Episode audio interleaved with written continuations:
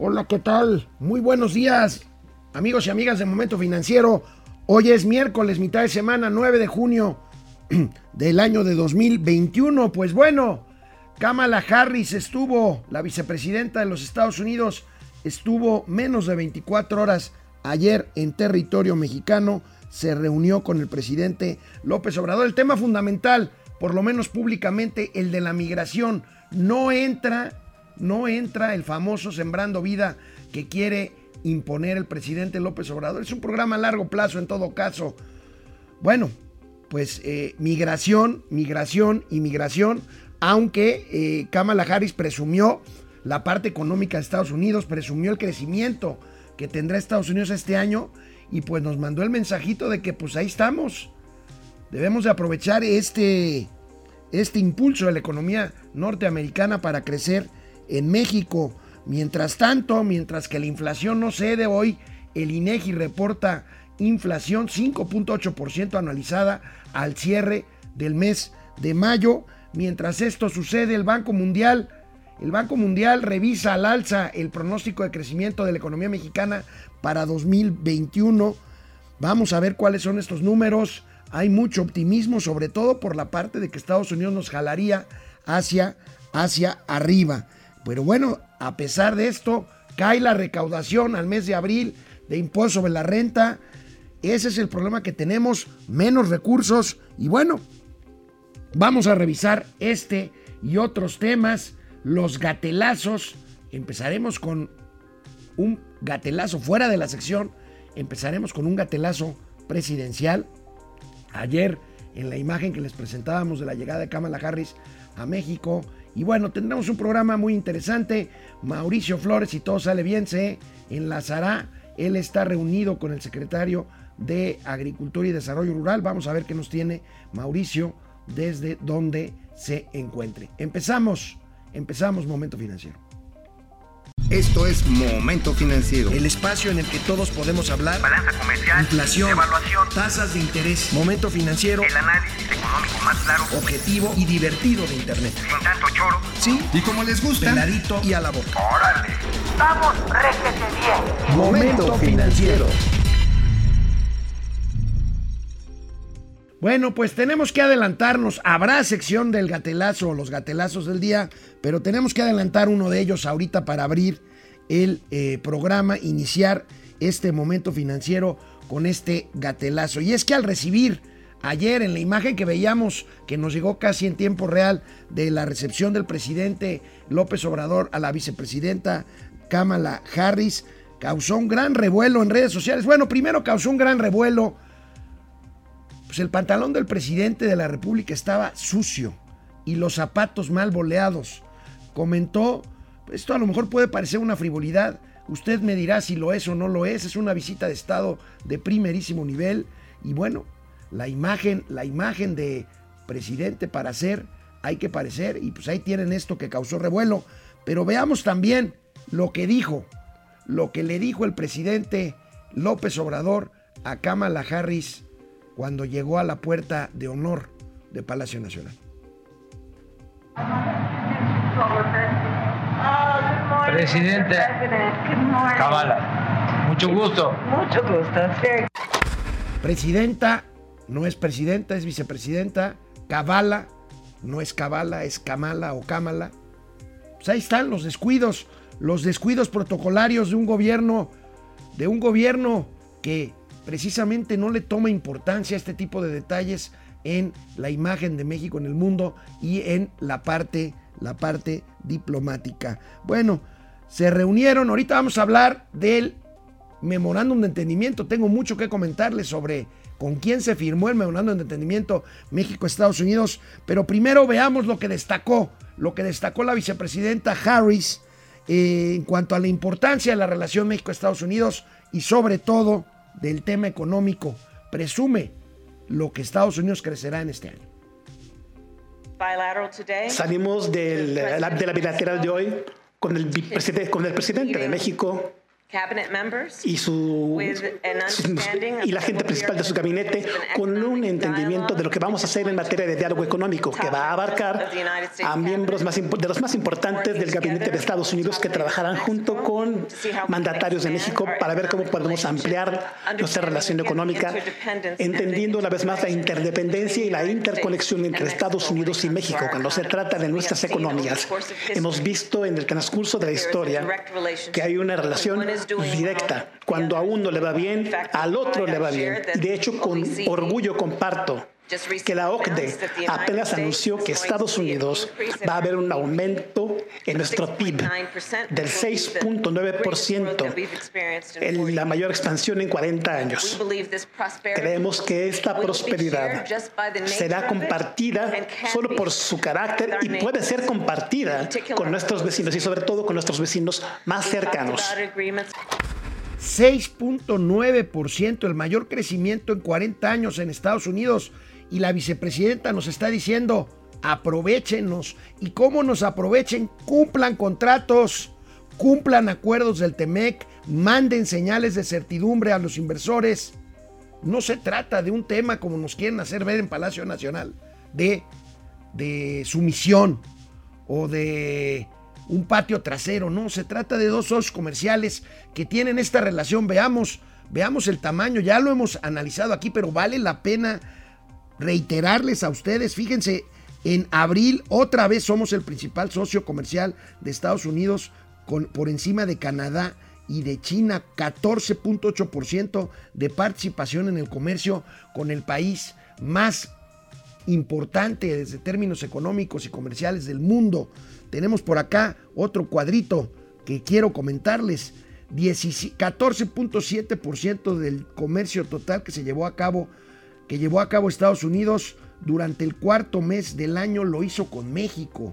80% crecieron las importaciones mexicanas procedentes de Estados Unidos, 22.558 millones de dólares. Y el monto, el monto 2.200, perdón, 280 mil millones de dólares es el monto del comercio total entre ambos países, México y Estados Unidos, durante el primer cuatrimestre de 2021. A eso se refiere Kamala Harris. Por supuesto, vino a ver el tema, el tema de la migración, pero fíjense, esta imagen que ven ustedes es la firma del memorándum de entendimiento entre México y Estados Unidos. Ahí está el presidente y la vicepresidenta a un lado. Pero quienes lo firman son el canciller Ebrard y el encargado de negocios. Todavía no hay un embajador formal de Estados Unidos en México. Pero ¿Con quién creen que se firma este convenio? Se firma con una agencia estadounidense que se llama la Agencia de los Estados Unidos de América para el Desarrollo Internacional, la USAID, por sus siglas en inglés. ¿Le suena USAID? Bueno, USAID es la agencia que el presidente López Obrador señaló como la que está financiando organizaciones de la sociedad civil. ¿Eso es legalmente aceptable? Pero acusa de intervención porque está financiando grupos como Mexicanos contra la Corrupción que según el presidente López Obrador están conspirando contra su gobierno. Bueno, la respuesta del, gobierno de Estados Unidos es, con esa agencia firmas el memorándum de entendimiento y yo dije ayer en Twitter, no que no tronabas pistolita, ahí está la firma del convenio justo con esta agencia. Canal 76 de Easy, canal 168 Total Play. Volvemos a seguir comentando de la visita de Kamala Harris. Hola Internet, este, ¿cómo les va? ¿Cómo han estado? Este, aquí estamos eh, a la mitad de la semana. Vamos a ver aquí comentarios. Fidel Reyes Morales, buenos días tío Alex y tío Mau. Ahora nos toca como ciudadanos pedir cuentas a los legisladores. Saludos comunidad. Bueno, te refieres, Fidel, a los nuevos legisladores que empezarán en septiembre su eh, gestión eh, después de ser electos en, el eh, proceso comicial del domingo pasado. Efectivamente hay que pedir hay que pedir cuentas, es un nuevo equilibrio. El presidente dedicó hoy gran parte de su conferencia mañanera a tratar de convencernos de que Morena ganó la elección, si está tan preocupado en decir ganamos, pero ustedes dicen que perdimos, pero ganamos, pues es que no les gustó, es que no les gustó el resultado. ¿Y cómo les va a gustar si perdieron la mayoría calificada en la Cámara de Diputados, aunque el presidente diga lo contrario? Depredador mercenario, ya es ombligo de semana y mi punto a lo que entendí, y si me equivoco me puedan corregir, con los apoyos que darán los Estados Unidos los 130 millones de dólares para detener la migración en base a las reglas del TEMEC para ámbitos de trabajos formales. Efectivamente, ahorita de regreso del corte en la tele voy a hablar de esto, de de los 130 millones y 230 millones de dólares adicionales. Francisco Guerra, excelente miércoles. El santo y el espectro albureador. Este, ya una vez que pasó la euforia electoral y empezamos a ver qué ha pasado en realidad, me preocupa ver que el corredor de la droga de los noventas está. Bueno, pues ahí está. Yo les recomiendo un texto hoy de Macario Esquetino en el financiero sobre lo que viene, sobre lo que viene. Ya olvídense de si quién ganó, quién perdió lo que viene. Yo coincido con el maestro Esquetino, es una nueva, es un nuevo equilibrio político en México que nos permite tener esperanza de que los próximos años sean mejores a los tres años pasados. Yo tengo esa, esa, esa fe, esa esperanza. Guillermo Sánchez Mendoza, saludos. Josefina Zamudio, buenos días para todos. René Franco, jefe Franco, gracias. Pili Sainz, buenos días mis queridos comentaristas económicos, voto por voto, casilla por, por casilla, ahorita que comience el cómputo y las peleas a los tribunales. Hoy empieza, hoy empieza el conteo a nivel distrital, los paquetes electorales se cuentan a nivel distrital y a partir de aquí efectivamente empezarán las impugnaciones. Vamos a la tele, regresamos aquí a la pausa.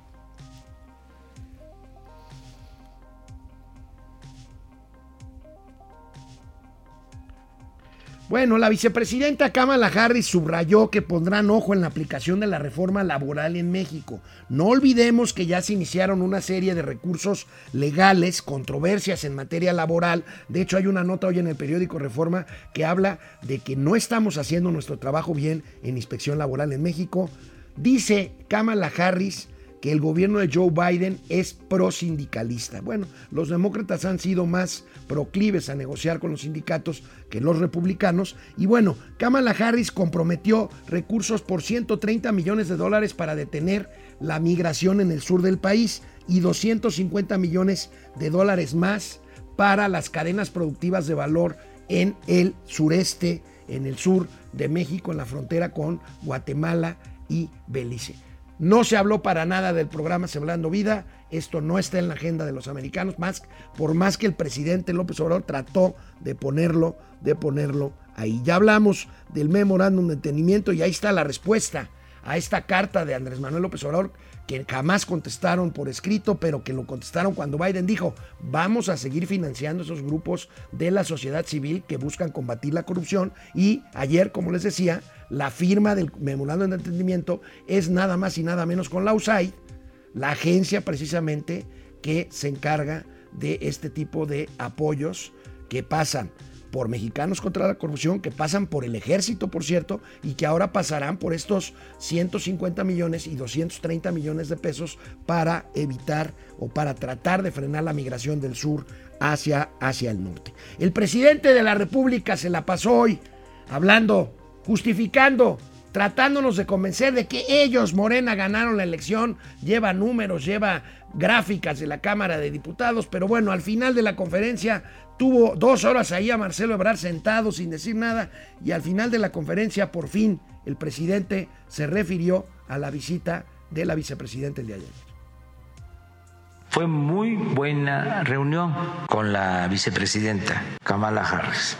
Fue tan buena que le dije presidente, este, me camuqué. Ya ven que dicen mis adversarios que ya estoy chocheando. A lo mejor en eso tienen un poco de razón. No soy infalible, ¿eh? pero fue muy buena reunión, muy respetuosa, muy inteligente, muy amiga de México, la vicepresidenta. Sin entrar en mayores Honduras, el canciller lo que hizo fue decir que en seguimiento al tema migratorio y abrir la frontera norte por fin, que ha estado cerrada por el tema de COVID, pues las vacunas, las dosis de las vacunas eh, de una sola dosis Johnson Johnson que nos van a enviar de Estados Unidos se van a aplicar en las ciudades fronterizas del norte del país. Eso fue lo que dijo Marcelo Obrador. Bueno, por otro lado, continúan al alza, continúan al alza los pronósticos de crecimiento para México en 2021. Ahora toca al Banco Mundial, al Banco Mundial el que eh, pues dice que México crecerá 5% este año. Vamos a ver la nota del financiero, ahí está, Banco Mundial sube previsión de PIB de, a México de 5%. De 5%. El crecimiento en este año será impulsado principalmente por Estados Unidos. Pues ya vimos que Kamala Harris nos está diciendo, cuélguense, hagan la tarea, generen certidumbre y vamos a crecer juntos. Eso es lo que hay que hacer. Aquí está pues la comparación con otros países del mundo según el, Banco Mundial que pronostica un crecimiento de 5.6% para el mundo en general, para nivel global. China crecerá 8.5%, la India 8.3%, Estados Unidos, acorde con lo que dijo Kamala Harris, 6.8%, Kamala Harris hablaba de 6.9%, casi 7%, México 5%, Brasil 4.5%, la zona del euro 4.2%, Sudáfrica 3.5%, Rusia 3.2% y Japón 2.9%. Pero veamos la comparación de los diversos pronósticos que tenemos hasta ahorita. Ahí tenemos la Secretaría de Hacienda muy optimista, 6.5%. Eh, el Banco de México, 6%, lo acaba de revisar en su última junta, también muy optimista. City Banamex, 5.5%. El Fondo Monetario Internacional, la OCDE y el Banco Mundial dicen que vamos a crecer 5%. Nosotros aquí en Momento Financiero nos mantenemos no nos rajamos, no somos agoreros del desastre, no somos aguafiestas, pero pues tenemos motivos para pensar que difícilmente creceremos arriba del 3, 3,5% este año con todo, con todo y el empujón o el jale, como lo quieran ver, de la economía de los de los Estados Unidos. Y sin embargo, a este optimismo en cuanto al crecimiento económico, pues hay un indicador que hemos seguido aquí muy de cerca en momento financiero, que es los ingresos tributarios, la recaudación, pues, el cobro, el cobro de impuestos. Bueno, la recaudación, sobre todo, la joya de la corona de la recaudación es, por supuesto, el impuesto sobre la renta, que volvió a caer la recaudación en abril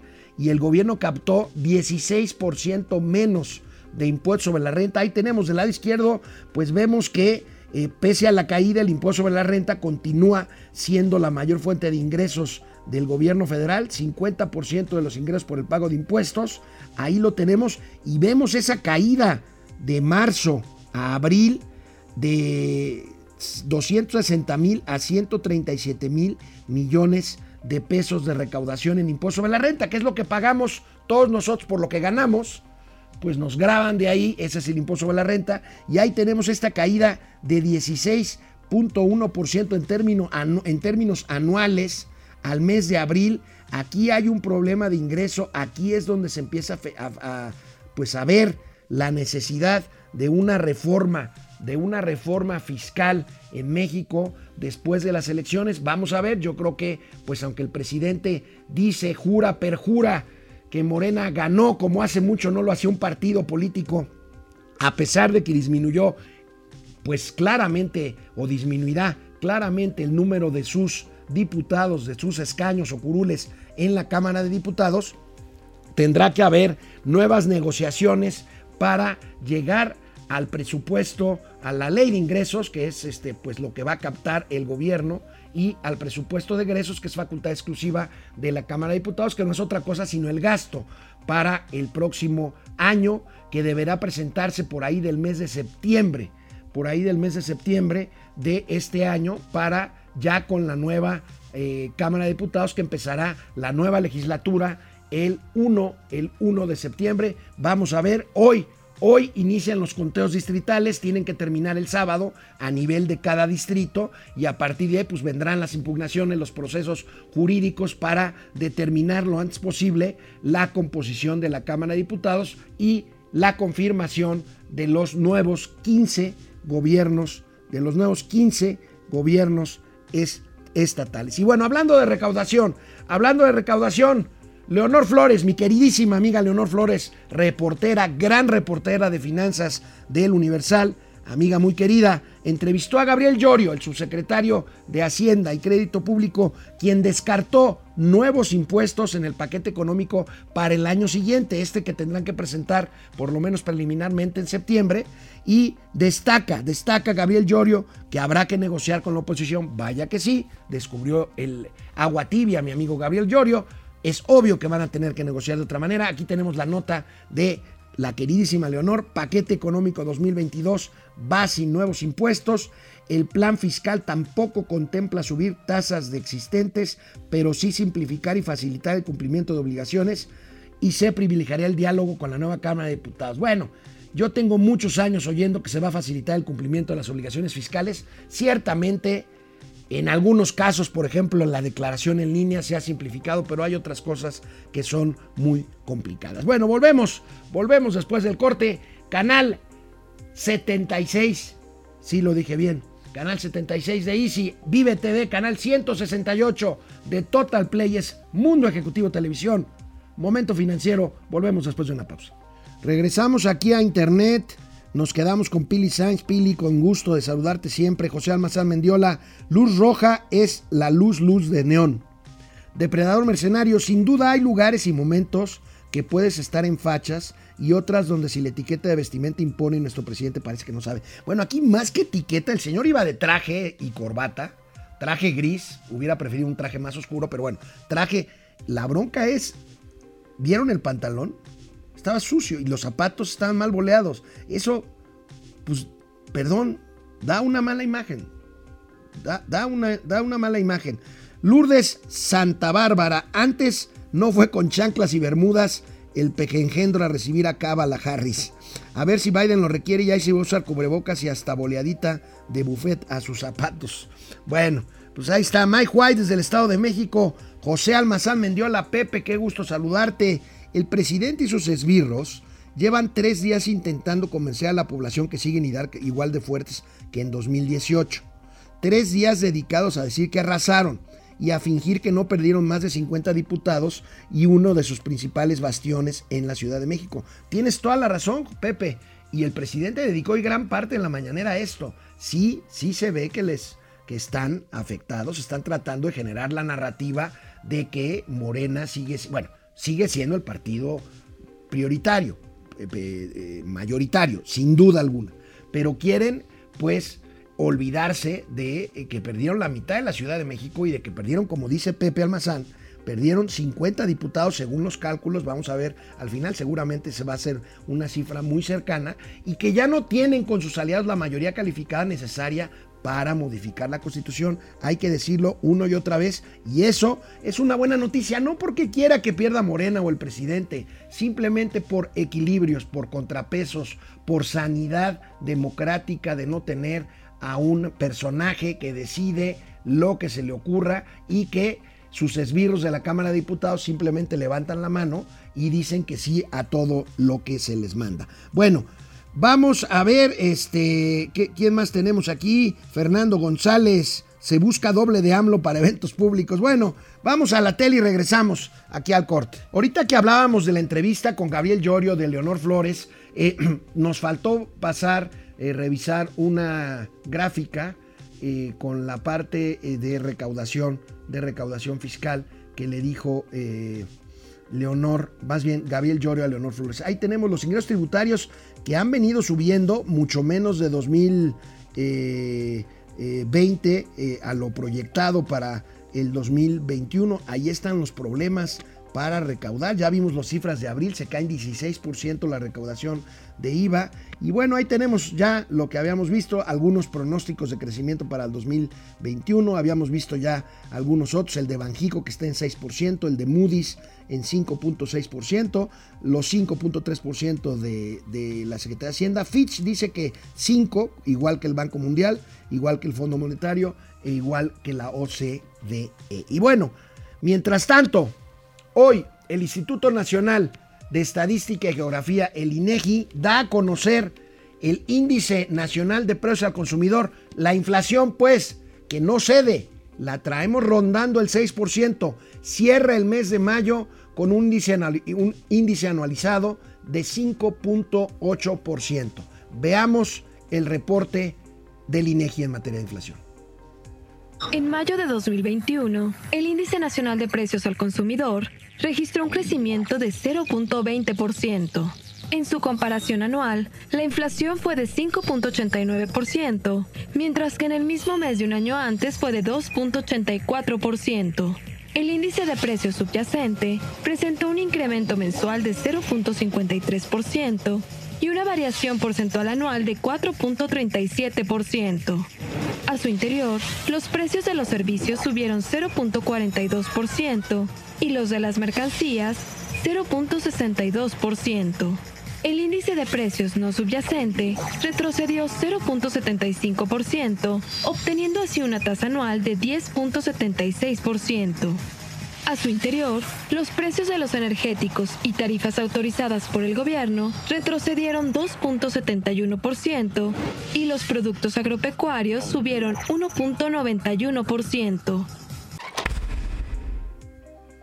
Bueno, pues ahí está eh, el índice de precios al consumidor, sigue presionada la inflación. Vamos a ver el cuadro que siempre analizamos con ustedes. Ahí tenemos, ahí tenemos hasta, hasta la línea de arriba, la mitad, 5.89% en términos anuales la inflación general, la subyacente 4.37 en donde destaca pues el incremento de eh, anualizado de 6.05% de mercancías no alimenticias eh, y aquí la bronca sigue siendo la inflación no subyacente, la inflación que llega 10.76%, la inflación anualizada no subyacente, en donde destaca un incremento de 22.9% anualizado de los energéticos. Siguen presionados los energéticos, pues fundamentalmente por eh, el incremento en los precios del petróleo y esto pues incide en el precio de las gasolinas. Los pecuarios, los productos pecuarios suben 12.23% en términos anuales y pues las tarifas del gobierno suben 2.25%. Ahí está la inflación presionada. Recordemos que la meta del Banco de México para una inflación que consideran saludable ronda los 3 puntos, 3%, y pues ahorita estamos casi en el doble de eso. Vamos a ver la decisión que tome en la próxima Junta de Gobierno, la decisión de política monetaria del Banco Central para lo que se refiere a las tasas de interés. Recuerden ustedes, una forma de eh, contener la inflación pues es encareciendo el precio del dinero, subiendo las tasas de interés para tratar de bajar un poco las presiones, las presiones inflacionarias. Bueno, esto es en cuanto a la inflación. La organización México evalúa estas este tipo de organizaciones que no le gustan a la cuarta transformación. México evalúa, publicó ayer que Pemex, Pemex es una de las cinco petroleras del mundo con mayor riesgos, con mayores riesgos desde el punto de vista ambiental, de sustentabilidad, pero también desde el punto de vista de gobierno corporativo. Veamos, veamos este cuadro, este cuadro que nos regala el periódico El Financiero. Ahí tenemos este índice ESG, en donde tenemos, pues en primer lugar, en cuanto a riesgo, a mayor puntaje, mayor riesgo, a una petrolera china, luego tenemos una petrolera de Estados Unidos, con 57. Y ahí está en tercer lugar, había dicho cuarto. Bueno, había dicho que estaba entre las primeras cinco, es tercer lugar México con 56.7 y ahí por debajo un par de, de petroleras más no muy conocidas de Estados Unidos. Medalla de bronce para México. Este, y tenemos ahí otra China, una India y eh, una de Estados Unidos. 67% aumentó, fíjense, la producción de combustóleo en México entre 2019 y 2020 con la finalidad de enviarlo a las plantas eléctricas, quemar combustóleo para producir energía eléctrica, que es la política energética de esta administración y que es lo que hace que Pemex y la Comisión Federal de Electricidad no estén cumpliendo con los compromisos de cambio climático para reducir efectos de gas invernadero y para reducir, por lo tanto, el calentamiento global. Ahí tienen, reprueban a Pemex, aunque aquí mi querido amigo Argenis García, que es un optimista con Tomás, dice que si lo vemos del otro lado es una medalla de bronce porque está en el tercer lugar. Lo que pasa es que está en tercer lugar de abajo para arriba. Entonces, pues bueno, depende del color del cristal con que se mire. Y bueno, El tipo de cambio, el tipo de cambio sigue firme, nos señala que el peso mexicano se ha apreciado este año y particularmente en los últimos tres días. Es la nota principal del periódico El Economista del día de hoy. Ahí lo tenemos. Se aprecia 8.11% al pasar de 21.45 a 19.7 pesos por dólar en los últimos tres meses. ¿A qué se debe esto? En las últimas tres jornadas la moneda, mexicana ha recuperado 42 centavos. ¿Por qué?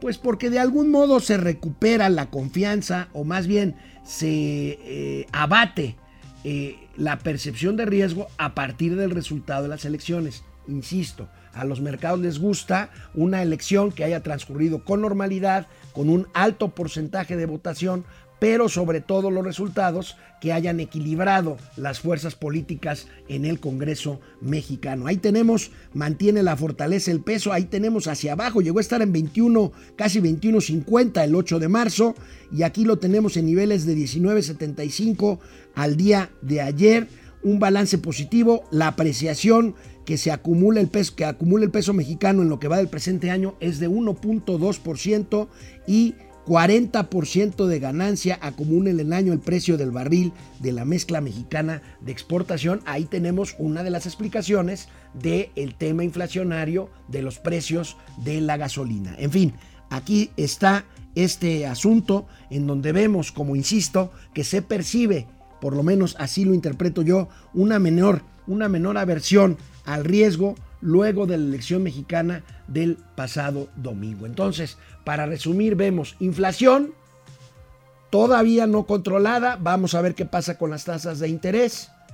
Pronósticos de crecimiento a la alza, la, gente cree, los analistas creen que eh, entre el resultado de las elecciones, el equilibrio político y el crecimiento de los Estados Unidos vamos a poder crecer 5% y por otro lado una apreciación una apreciación del peso, una apreciación del peso que indica ahí que los mercados están bastante, bastante tranquilos. Ahí está la combinación, ahí está el análisis.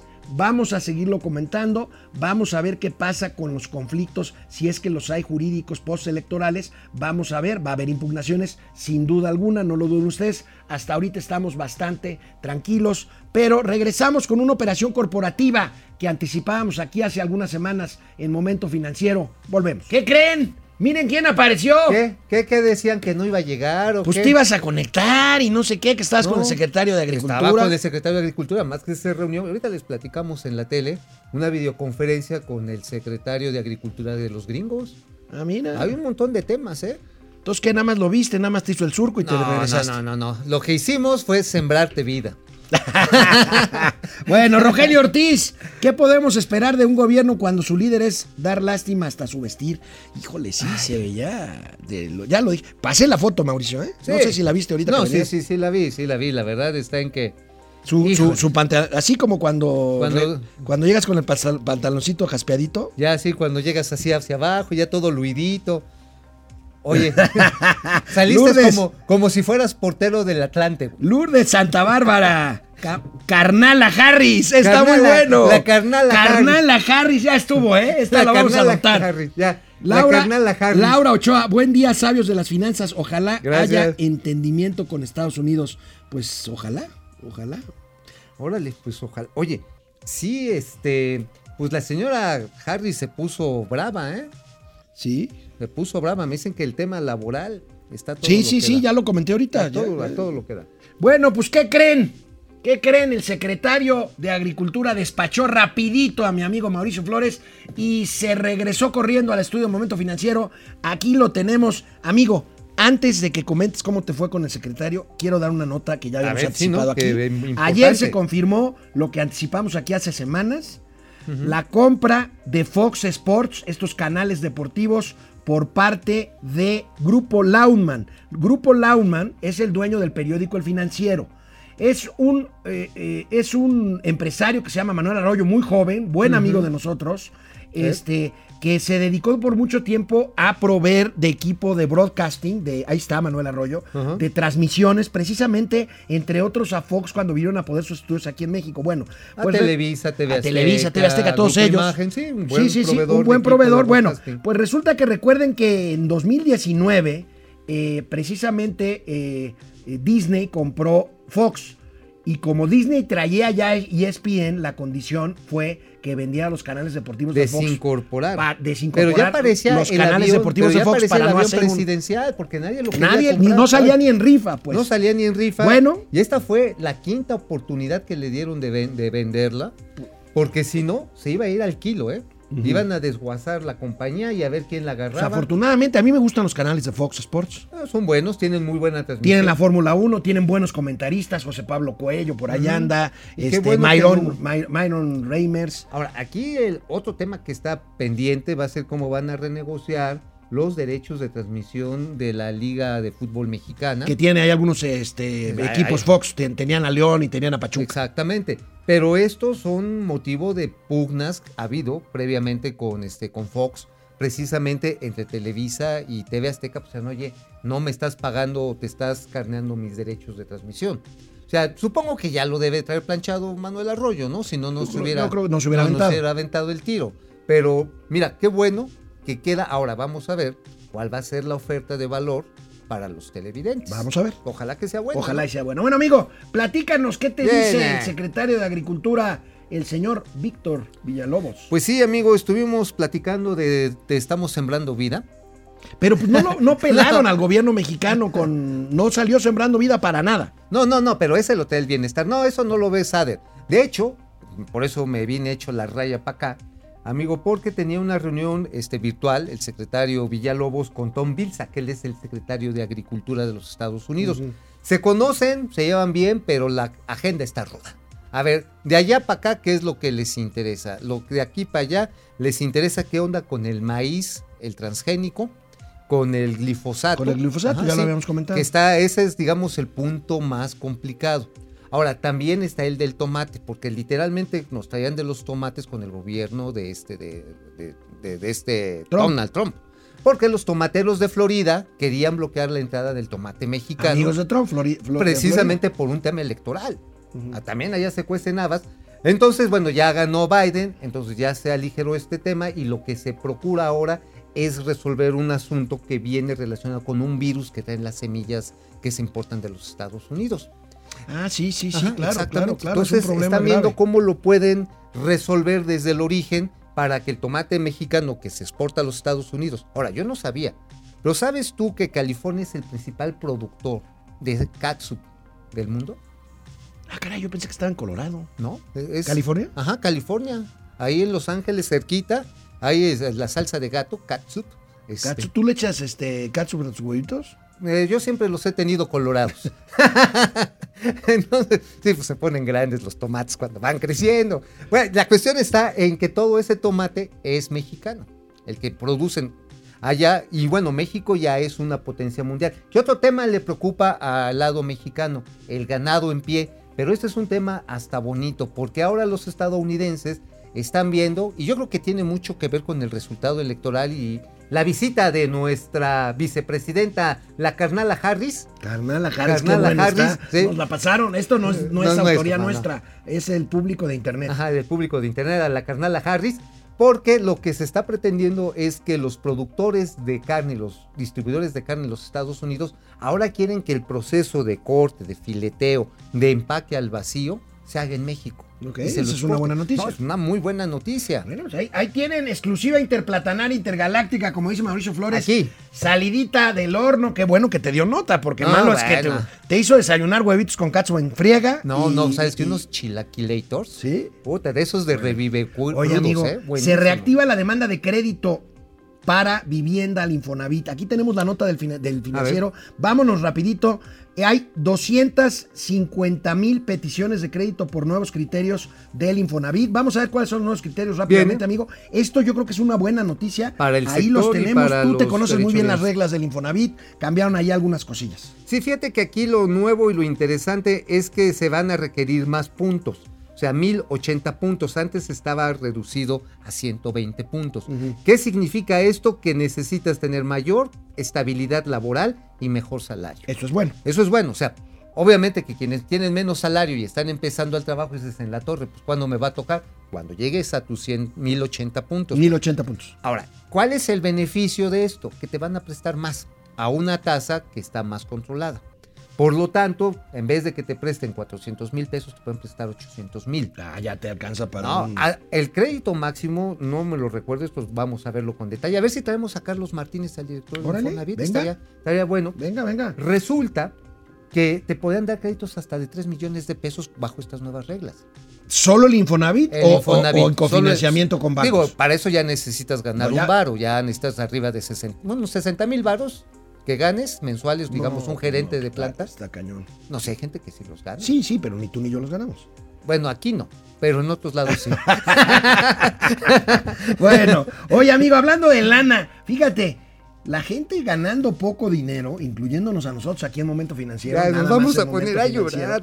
Pero veamos los gastos en los que incurrieron en sus campañas Puta, sí. los gobernadores, los candidatos que ganaron las gubernaturas. Primero vamos a ver el top 3. ¿Es top Top 3 three. o top, o top 5? Top 3. A ver, Ahí está. ¿quiénes son? Los primeros. Samuelito García, que va a ser gobernador de Nuevo León, se gastó 41, 41. mi- 41 millones de pesos. Para- 41 para millones ser el 600 gobernador de Fosfoleón. pesos. Para ser el gobernador de Fosfoleón, bailecitos, Ajá. chaca chaca, para atrás, Ajá, el TikTok de su mujer. Bueno, Alfonso Durazo Mm, abrió la cartera para ganar Sonora 31 31 millones, de varos. pesos. Oye, ¿y de dónde? ¿De dónde? Pues de nosotros, ¿De pues de, lo que pagamos impuestos, papito. Ah, ok.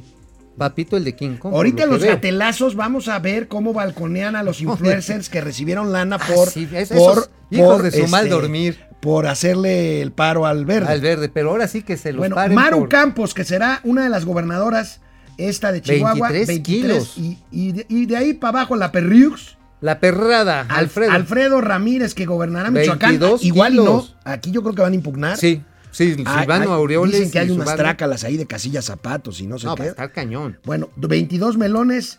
Rubén Rocha de Sinaloa, Sinaloa. 21. de Ricardo Sinaloa. Gallardo, 18 melones. Mauricio Curi del PAN, allá en Pueblétaro. Oye, pues sí estuvo buena la gastada. Ahora, da- si David Monreal en Zacatecas, 11 millones. Pues Zacatecas es chiquitito. Pues si, sí. lo, si lo ponderamos por Mira, tamaño sí, de para que me des, para que me des la razón, el caso de Lorena Cuella en Tlaxcala, 3 milloncitos. 3 millones. Y también es algo chiquitito para que. ¿Ha sido comparen. la Guamantlá en Tlaxcala? Ah, sí, qué divertida es, eh, es, muy divertida. Bueno, de regreso del corte Pues, vamos ¿sabes- a tener. ¿Sabes la- por qué no practica la gente paracaidismo en Tlaxcala? Porque. Porque puede caer en Puebla o en el Estado de México. Está tan chiquito que nunca le atinas. Bueno, de regreso del corte, la inhabilitación a Luis Videgaray, exsecretario de Hacienda, está muy preocupado. Uy, y sí, los gatelazos del día. Volvemos. Vamos. Bueno, volvemos a este. Este es el último corte de internet, ¿verdad? Sí, amigos. Ari Loe. Saludos, saludos a todos. Venga, señores, buenos días, buenos días, Ari. Miguel Martínez, saludos, Guarachín y Guarachón de las finanzas. ¿No? Los ochimilcas de la información financiera. ACI, buenos días, Pinky, cerebro de momento financiero a conquistar el mundo. Eso. Vero Romero, saludos desde la alcaldía de Milpalta. Todas las mañanas me Eso. con ustedes y no conmulgo con Morena. Bueno, Ándale. qué bueno que nos ves, Vero. Qué bueno, Vero. Desde Milpalta, es precioso Milpalta. Sí, la pues, Feria del. Mole ha sido Sí, también. Oye, también hay una feria de la nieve. y de la, del- de la nieve. Uy, qué Buenísimo. Sí, muy- buenísimo. ay, ah, qué ganas. Betty. R, buenos días, mis gurús de las finanzas. Ángel Emilio Zacarías García. Emilio. Buenos días a la gran comunidad financiera. David Hurtado, buenos días. Cábala y Biden de las finanzas. Cábala y Biden de las La finanzas. Biden de la, la carnala Biden. Bueno, sería La la, ca- carnala la, la carnala. Biden y el, y el este. Carna- carnala Harris y, y el y este Piten y Juan Biden. y Juan Biden Y, Juanito Biden. y Juanito Biden. Leti Velázquez, buenos días. También hablaron del narco. Seguro, seguro que Sí. sí. Bueno, Kamala Harris habló de, de- del tema del narco, del, del Sí, de la seguridad este, fronteriza, que es muy preocupante. ¿eh? Black Carcher Mill. A ver. Y el CACAS está esperanzado a que el crecimiento económico de Estados Unidos lo jale. Pues todos estamos esperanzados. Kamala los dijo, trépense al meme, ajá, trépense al, tren mame. del mame del crecimiento de 7% de. Estados Unidos. Y México como que, Ah, Este, pero Pues es ¿y que- nuestra es que somos muy soberanos. Es que mi soberanía va a salir más BTR, ¿qué opinan de que López se la pasó incrementando el odio de los charios hacia el PRIAN y ahora anuncia que se pudiera con el PRI? Pues lo dijimos ayer. No, pues es- pero oye, pero además, agarrándola contra la clase media. Sí, sí, sí. sí, No, sí. es que esa clase media, pinche gente, ¿para qué estudia? ¿Para qué tiene dinero? ¿Eh? Que estén jodidos para que nos quieran. Francisco García, Juan Ramón No, a Mauri Serranov. Saludos a Talía y Paulina de las finanzas, ya nos habían Ay, dicho. sí, ay, ay, loca. Black Archer, mil, crecemos. Crecemos al 5% con una inflación de 6%. No, pues chingón. Pues sí. Pues sí. Nosotros nos mantenemos, ¿eh? No más de 3,5%. No, y esto que vino a mejorar va- este Banco Mundial expectativas. Sí, ya lo vi, ya Yo lo no vi. sé de dónde, no, sí, siempre lo estás dando, pero no sé de dónde están sacando esa cifra. Alma no Lilian, cuadra, no cuadra. Flor Roy, Alma Lilian, Abraham López Mójica, Octavio Rodríguez, Betty R, La Tosita, Lucía Elena Silvia. Gracias, gracias por todo. Vamos a la telera. Oye, amigo, antes, antes pasó, de que amigo? sigamos con los gatelazos, fíjate que me estaba hablando el, el secretario, también esto es exclusiva interplatanera intergaláctica, que van a desarrollar una nueva tecnología para almacenamiento de granos, que son los silobolsas. Dice que es como un condón gigante, más o menos. Sí, así lo dijo, ¿eh? yo, yo no lo estoy inventando. Que básicamente es una manera en la que se va desenvolviendo una bolsa enorme, que se le extrae el CO2 que genera el grano, se dejan a la orilla de la carretera y de esa manera los productores se evitan de que lleguen los especuladores, los coyotes, y les compren a tres pesos las cosechas. Porque ahorita está subiendo curiosamente la producción de maíz. Y está subiendo, a pesar de la sequía, primero porque llegó a tiempo el paquete tecnológico y los apoyos que hubo con la parte de fertilizantes. Había agua en embalses, afortunadamente. ¿Y sabes qué es una buena noticia, amigo? Sí. Que estaban previendo que ya a partir del próximo mes se empiezan a regularizar las lluvias. Qué bueno. Bueno, Qué pues bueno. buena noticia. ¿No? Sí. Buena noticia. Bueno, amigos, la Secretaría de la Función Pública andaba desaparecida. ¿Y ahora? Pues resulta de que reaparece después de la elección. Ya ven que la secretaria de la Función Pública, Hermenéndez Sandoval, se llevó hasta su fotógrafo a votar y sacó su foto y todo. Bueno, pues ahora inhabilitan por 10 años para ejercer un cargo público a Luis Videgaray, ex secretario de Hacienda. debe estar ¿Ustedes creen que Luis Videgaray quería volver a trabajar en el gobierno Yo creo que sí? ¿no? Bueno, pues ahí tenemos la nota, amigo, y tenemos el cuadro de reforma con, pues, eh, se supone que Luis Videgaray no puso en su declaración patrimonial todas las propiedades que tiene. Él alega que se incorporaron, que no declaró cuentas de tarjetas de crédito porque estas estaban en ceros, o sea, no tenían saldo deudor. Y bueno, él respondió que se va a defender, pero que no lo va a hacer en los medios. En fin, yo no creo que esté muy preocupado. El No, yo creo que no, Ahí no. está la respuesta desde su exilio dorado en el MIT, el En el MIT dice que se ha sido inhabilitado temporalmente para desempeñar cargos, empleos o comisiones del servicio público. No, pues sí debe estar llorando, ¿eh? Ello Bueno. deriva de que la Secretaría de la Función Pública me considera administrativamente responsable de omitir manifestar cuentas bancarias en mis declaraciones patrimoniales. Bueno, pues ahí está. Ahí está la inhabilitación Pues de Luis sí. Videgaray. ¿Tú crees, Vamos que con- te- ¿Tú crees que sí quería pedirle chamba a Arturo? No creo. ¿No? Oye. Ah, ok. Vamos con los gatelazos. Ya, pues, por supuesto. ¿Se Vienen, acuerdan de. Max Arriaga? Max Arriaga, un tipo que prometió que iba a cambiar los libros de texto en dos meses. Todos los libros de texto. Bueno, entregó solo dos. Dos de 16. A ver, Pero pues, para todo hay un pretexto. Vamos a ver. bien. Oye, pero ¿cómo los iba a cambiar? Eh, iba, se- según esto, a cambiar los contenidos con la participación de la sociedad civil. Oye, y no, pueden qué, terminar un hinche tren y quieren cambiar la historia del país. Hinche. Bueno, vamos a Un ver. trinche. Max Arriaga. No quieren. Hola, buen día. Además de saludarlos y agradecer todo el esfuerzo y tiempo destinado en este proceso, deseo compartir algunas aclaraciones al respecto. Al ser esta la primera vez que se convoca al público en general a participar y hacer aportes en los libros de texto, estamos envueltos en una dinámica nueva para todos los involucrados. Les recuerdo que nos encontrábamos en veda electoral y aunque en este mes leí muchas inconformidades en los grupos de WhatsApp, en las redes sociales y en los medios de, de comunicación, no podíamos difundir noticias sobre los avances de los programas y menos aún entregar reconocimientos. Ante todo, ofrecemos disculpa por el retraso en la entrega de sus reconocimientos, misma que iniciamos ayer y esperamos concluir durante este día a la vez que insistimos en recordarles que los libros de texto con los contenidos que ustedes crearon irán apareciendo de manera escalonada siendo los correspondientes a español tercero y cuarto grado los primeros en ser entregados. Les mandamos algunas capturas de pantalla. Oye, qué chistoso. No podíamos informar, Que no presumir, tenía- que no por- tenía- porque hay habíamos- vedo electoral. pero no ya, tenemos nada que acá- presumir. Acaba la veda electoral y ¿saben qué? Pues no pude. ¿no? Les tenemos la información de que no tenemos información. Chale. Bueno, oye, oye. oye, este es el que quería así que ahora sí poner la portentosa historia de la cuarta Sí, transformación. sí, sí, en el libro de historia Mm. contemporánea. Bueno, ayer lo comentamos, amigo. Aquí el audio de lo que dijo desafortunadamente el presidente de la República ayer Ay. sobre el accidente del metro. A ver, Veamos. bien. En el caso de lo de la línea del metro, los más afectados, Iztapalapa, Tláhuac, Iztapalapa, Tláhuac, gente humilde, trabajadora, buena, este, entiende de que estas cosas desgraciadamente suceden. Y ahí no este, impacta Oye, de veras que sí son bien, bien peinetos, por ejemplo, en Alemania o en Francia. A cada rato se les cae el tren, ¿eh? O, el- o imagínate que el primer ministro italiano hubiera dicho cuando se cayó el teleférico, oigan, pues es que estas son cosas que Bueno, pasan. también sucede en Nueva York. eh, te digo, son bien peinetos y se les cae el, este, se les Oye, cae el tren. se enojó Hugo López Gatel ayer. ¿Cómo? Se ¿Por enojó qué? ayer.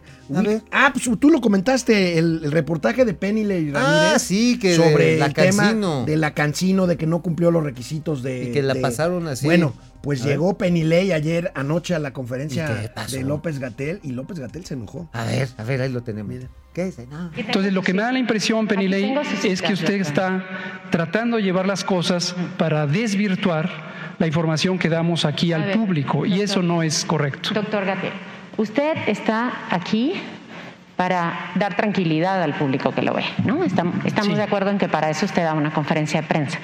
Ok, la pregunta es muy simple. ¿Con cuánto porcentaje de Ya se lo respondí. Esa es una materia de COFEPRIS que para esa vacuna. Sí, pero las quien otras presentó esos datos a la Academia Nacional de Medicina de México fue usted, doctor. No, no, Penilei. Usted lo presentó. Hay un video que Penilei. está usted presentando esos datos. ¿Quiere escuchar o quiere seguir planteando su postura para desinformar? No, no, no, no, no, no, no, Nacional- no, es que eso no es, no es correcto. No es ¿Me correcto que usted diga eso a la prensa, no es correcto. Entonces, ¿Me- por favor, responda a la pregunta. responda?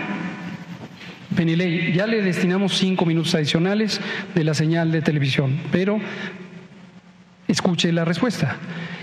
Penilei Ramírez, columnista del Universal y del Reforma, reportera de Univisión, se refiere, y se refirió en su columna, a una conferencia que di en la Academia Nacional de Medicina el 11 de febrero próximo pasado, en donde puse una diapositiva, esto es información pública, todo el mundo la puede eh, acceder si buscan mi presentación, lo que en ese momento conocíamos de distintas fuentes que están especificadas justamente en la presentación, sobre todas las vacunas actualmente existentes en el mundo o las principales, no todas ellas en uso o en autorización en México. Y justamente los datos que yo tomé, eso sí se lo dije ayer, para mi presentación, no para la autorización, porque yo no soy COFEPRIS. Sí está claro lo de la autonomía técnica de gestión. Si él no es Cofepris, entonces ¿por qué cambió al titular de Cofepris? Bueno, entró este Alejandro Savage. Sí. Bueno, de hecho ya había hecho un ladito ahí al doctor Chapatina, este que estaba ahí. ¿Cómo se llamaba el ruquito este? Oye, Don pero es- Cascabel. este sujeto, que aparte ser un criminal, es mamila, mamila, mamila. Pero lo que sigue, oye, es ahora sí, es de los inmamables, o sea, por eso. Oye, pero a ver, le está diciendo de febrero, junio próximo pasado. Güey, o sea, eso está mejor que el de Peña. Está, Este, eh, este, llegamos en, cinco, junio, en, en cinco en minutos. cinco minutos, como en tres. Como en tres, en más, en tres. Bueno, más, en tres. En tres. Sí, oye, pero, a ver, ojo, ¿eh? La Cancino es como si les estuvieran poniendo, de acuerdo a este reportaje, como si les estuvieran metiendo una vacuna de tepache con, con tiner. Oye, la venganza de Moctezuma. A ver. Vean a los reporteros que seguían frenéticos la caravana de Kamala Harris por las calles de la Ciudad de México. Bien. No, ese fue otro No, ganso. ese fue otro, otro gatel que mañana veremos. Pero a ver, A ver. ¿tenemos la imagen de los reporteros gringos? A ver, a ver que decían, Carnala Harris, Carnala Harris, please hit me one declaration. Bueno, no lo tenemos, pero tenemos un tuit gatelazo de Genaro Villamil. A ver, A ver, vamos a ver. eh, creo que tampoco. ¿Tampoco está? A ver, venga, ahí está. Ajá. Con la victoria, fíjate, el presidente del sistema estatal de radio y televisión, con la victoria de Laida Sansores en el PRI, Morena se convierte en el único partido. Lo traicionó mujeres el subconsciente. Qué maletas son, de veras. Regresamos mañana. Vas bien, güey.